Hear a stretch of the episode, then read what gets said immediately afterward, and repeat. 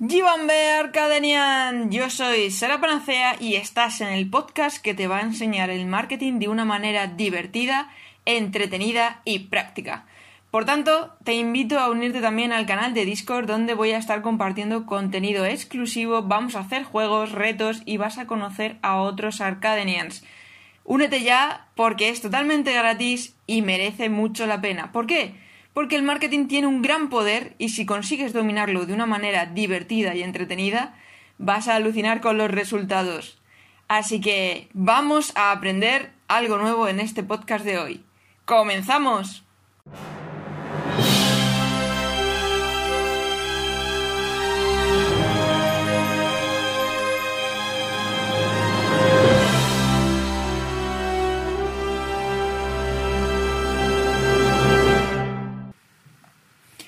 Vale, empezamos. Que, a ver, como has podido ver en el título de este vídeo, creo que mm, no te voy a desvelar nada nuevo si te digo que ese pequeño secreto es la propuesta de valor. Pero, ¿qué es la propuesta de valor realmente? Pues vamos a poner un caso práctico, un, que no hay nada mejor que un ejemplo visual, para que te hagas mejor la idea de lo que es una propuesta de valor. Imagínate que tu negocio es una cafetería, ¿vale? ¿Qué sirve una cafetería principalmente? Cafés. y seguramente tú has ido a cafeterías, varias seguramente, y más o menos el precio del café suele rondar como un euro veinte, un euro y medio, dos euros como mucho, ¿vale? Depende del café y la calidad. Tú imagínate que tienes tu cafetería y más o menos pones tus precios del café a 1,50. Pero lo pones justo y, y dos calles más arriba te han puesto un Starbucks como competencia. Un Starbucks que al final está sirviendo el mismo tipo de producto que estás sirviendo tú, cafés. Pero claro, ¿qué ocurre? Starbucks cobra sus cafés en unos 4 o 5 euros. Un café que tampoco te creas tú que digas, ostras, es que es, es el café con el mejor aroma y el mejor sabor del mundo. Para los expertos en cafés no es el mejor café tampoco, ¿eh? Pero ¿por qué la gente es capaz de pagar 5 euros por ese café y, sin embargo eh, se lo piensan dos veces a la hora de consumir un café en una cafetería por uno y medio o dos euros? Ahí está la propuesta de valor. Pero como te digo, me gusta que los vídeos sean prácticos. Entonces, te voy a dar varias opciones por las que puede ser que la gente prefiera pagar un poquito más por el Starbucks, por el café de Starbucks, que por el café de tu cafetería. ¿Vale? ¿Sí? ¿Tienes el dedo preparado en el ratón para escribir en los comentarios cuál es la respuesta correcta? 3, 2, 1. Marca reconocida. Todo el mundo conoce Starbucks. Vasos personalizados. Ya sabemos lo que nos gusta ir a Starbucks y hacernos la fotito de, oh, mira, me han puesto mi nombre en el vaso. La experiencia vivida. Sabemos un poco también cómo es el espacio de un Starbucks. No es... Bueno, ya hablaremos en profundidad más adelante puedes tener la opción de que ninguna de las anteriores o todas las anteriores. ¿Tú cuál crees? Vamos, escríbemelo abajo en los comentarios. Rápido, rápido, rápido. Me da igual que estés en el podcast o que estés en YouTube. Escríbelo porque en ambos se pueden escribir comentarios. Así que no pongas excusas en acción para que realmente eh, tu cerebro esté procesando todo lo que estamos hablando aquí. Porque si simplemente estás escuchando, no es el mismo proceso de trabajo, ¿vale? ¿Sí? ¿Lo has escrito ya? Bien. Bueno, pues la respuesta correcta es todas son correctas, es la D. ¿Por qué todas son correctas? Porque todo ello engloba esa propuesta de valor de la marca. Por un lado han trabajado la marca Starbucks, es decir, se han ganado una reputación del tipo de cafés, de dónde proceden, mm, todo lo que es la filosofía de marca, el hecho de el estatus, por eso también que la gente haga fotitos para Instagram y presumir y, y postear ahí con su vasito del Starbucks, porque han conseguido crear una marca que da un cierto estatus, ¿vale? Luego también el tema de los vasos personalizados es algo que no se hace normalmente y que a la gente le gusta. A la gente le gusta que su, su café tenga su nombre, le gustan las cosas personalizadas, le gusta mm, ser el protagonista de las marcas, ¿vale? Que eso también más adelante ya os explicaré en otros vídeos eh, en qué consiste todo esto de plantear tu estrategia en torno a tu cliente.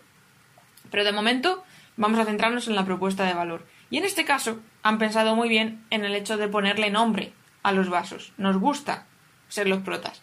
De hecho, mucha gente se inventa los nombres raros porque les gusta hacer la gracia y es más personalizado todavía.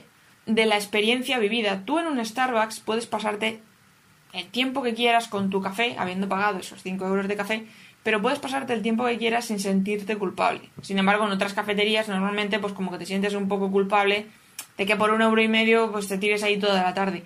En Starbucks no, en Starbucks lo que pretenden es que tú puedas estar allí tranquilo o tranquila como si estuvieses en tu casa. Ahí tendríamos la propuesta de valor y el hecho de por qué la gente sí es capaz de pagar un bastante más por ese café, aunque el sabor en sí no es de alta calidad. No es que digas, oh madre mía, es que los cafés del Starbucks, son un deleite y es que no solamente pagaría 5 euros, pagaría 10. No, no especialmente, por lo menos en los que yo he estado, no he tenido esa experiencia de decir, madre mía, vaya café. Los he tenido incluso mejores experiencias en ese sentido de sabor en cafeterías mucho más pequeñas y de barrio. Entonces, teniendo claro este ejemplo, esta comparativa entre una cafetería al uso que, y comparándolo con un Starbucks, ahí encontramos la propuesta de valor. Es lo que hace que la gente elija uno u otro sin cuestionarse el precio. La gente ve Starbucks y no se cuestiona, oye, pues es que me voy a tomar un café por 5 euros cuando aquí un poquito más abajo me lo puedo tomar por uno y medio. La gente termina yendo a Starbucks por la comodidad, por la experiencia, por el tema de la personalización, por el tema de que es más cool, digámoslo así. Entonces, todo eso conlleva la, la, propuesta de valor de una marca. Si lo único que hiciera Starbucks, por ejemplo, es mm, posicionarse por el precio, al final siempre una cafetería terminaría pues ganándole terreno. Porque siempre hay alguien que lo puede hacer más barato, siempre hay alguien que tiene menos costes y al final hay un competidor que te puede bajar muchísimo más el precio y tú no vas a poder bajarlo más porque entonces ya no tendrías un margen de beneficio. Sin embargo, si tú cada vez estás ofreciendo mejor propuesta de valor que te diferencia del resto de tus competidores, aunque tú no estés eh, gastando de más, digamos, que muchas veces no hace falta gastarse una millonada por ofrecer una buena propuesta de valor. Simplemente consiste en ser un poco inteligentes y un poco estrategas y ver cómo puedes hacer que la experiencia vivida con tu marca desde, desde la precompra hasta la poscompra, ¿eh? No me estoy refiriendo solamente a cuando cogen el café, se lo toman y están allí en el sitio, no, no. También es importante la precompra, el primer contacto que el usuario tenga con tu marca, con tu producto, eh, va a provocar una propuesta de valor, va, va a hacer la diferencia con respecto a tu competencia. Starbucks no vende cafés. Igual que Apple no te vende un ordenador. Lo que te están vendiendo es la experiencia, te están vendiendo la filosofía, el valor, el estatus, digamos, el ser cool. Que no te quiero decir que para tener una propuesta de valor tengas que ser siempre de filosofía estatus, no hace falta. Entonces, ahí tienes que pensar muy bien cuál es tu propuesta de valor. No me vale con que digas, oye, mira, a mí se me da muy bien pintar y ya está. Voy a, voy a poner cuadros o voy a personalizar tazas. No es eso, porque hay un montón de gente que personaliza tazas, hay un montón de gente que pinta cuadros. Tienes que encontrar aquello que te hace a ti único o única, diferente al resto. Y muchas veces la marca personal nuestra es nuestro mayor valor diferencial, nuestra mayor propuesta de valor, porque no hay otro como tú. Y muchas veces intentamos copiar a otro, decir, oye, pues es que este me mola cómo lo hace, yo quiero ser como esta persona y tú ya tienes tu propia propuesta de valor intrínseca en ti y no la estás explotando por timidez, por miedo, porque qué dirán, porque es que claro, esto no lo ha hecho nadie. Precisamente lo que no ha hecho nadie es lo que te va a diferenciar del resto y lo que más vas a poder cobrar, digamos, de alguna manera. Entonces, si no sabes muy bien por dónde empezar tu propuesta de valor, por dónde crearla, en Discord te voy a dejar ahí una, una plantilla, un, sí, documento para que puedas ir trabajando y reflexionando y haciéndote preguntas para encontrar esa propuesta de valor que tú necesitas para poder cobrar lo que tú realmente quieres cobrar y poder vivir de tu negocio como quieres vivir y no tener que estar siempre regateándote precios. ¿Vale? Porque eso también... Y ya hablaré más detenidamente del tema de los precios, porque eso también es un temita que, uff, para los emprendedores qué complejo es, ¿verdad? Porque muchas veces nos están regateando o nos están intentando bajar los precios no porque no puedan pagarlo, porque muchas veces eh, la gente ha pedido préstamos para comprarse una casa, para comprarse un coche, para irse de viaje y no se lo podían permitir, pero oye, piden préstamos, hacen un esfuerzo, venden cosas, lo que sea, con tal de tenerlo. El problema cuando te regatean es que no están viendo el valor de lo que tú estás ofreciendo con respecto a lo que le estás pidiendo. Entonces, todo esto te lo voy a dejar muy claro en un PDF que te vas a poder descargar totalmente gratis en Discord. Así que yo no te digo nada, pero mm, únete, porque ahí se vienen cositas muy guay. ¿Vale? Entonces, la propuesta de valor no es otra cosa que el que tú trabajes qué es lo que te diferencia del resto en cuanto a beneficio que recibe el cliente.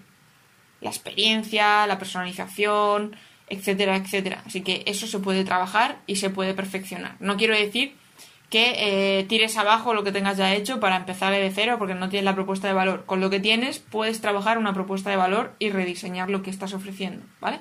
Simplemente piensa un poco qué es lo que tienes con esos recursos y qué vuelta de tuerca le puedes dar. Tienes que salir un poco de tu zona de confort porque muchas veces nos obsesionamos o nos obcecamos, nuestra mente no ve más allá de lo que ya estamos acostumbrados a hacer y nos cuesta ver una idea nueva o un concepto nuevo. Pero eso de que todo está inventado bajo el sol es mentira.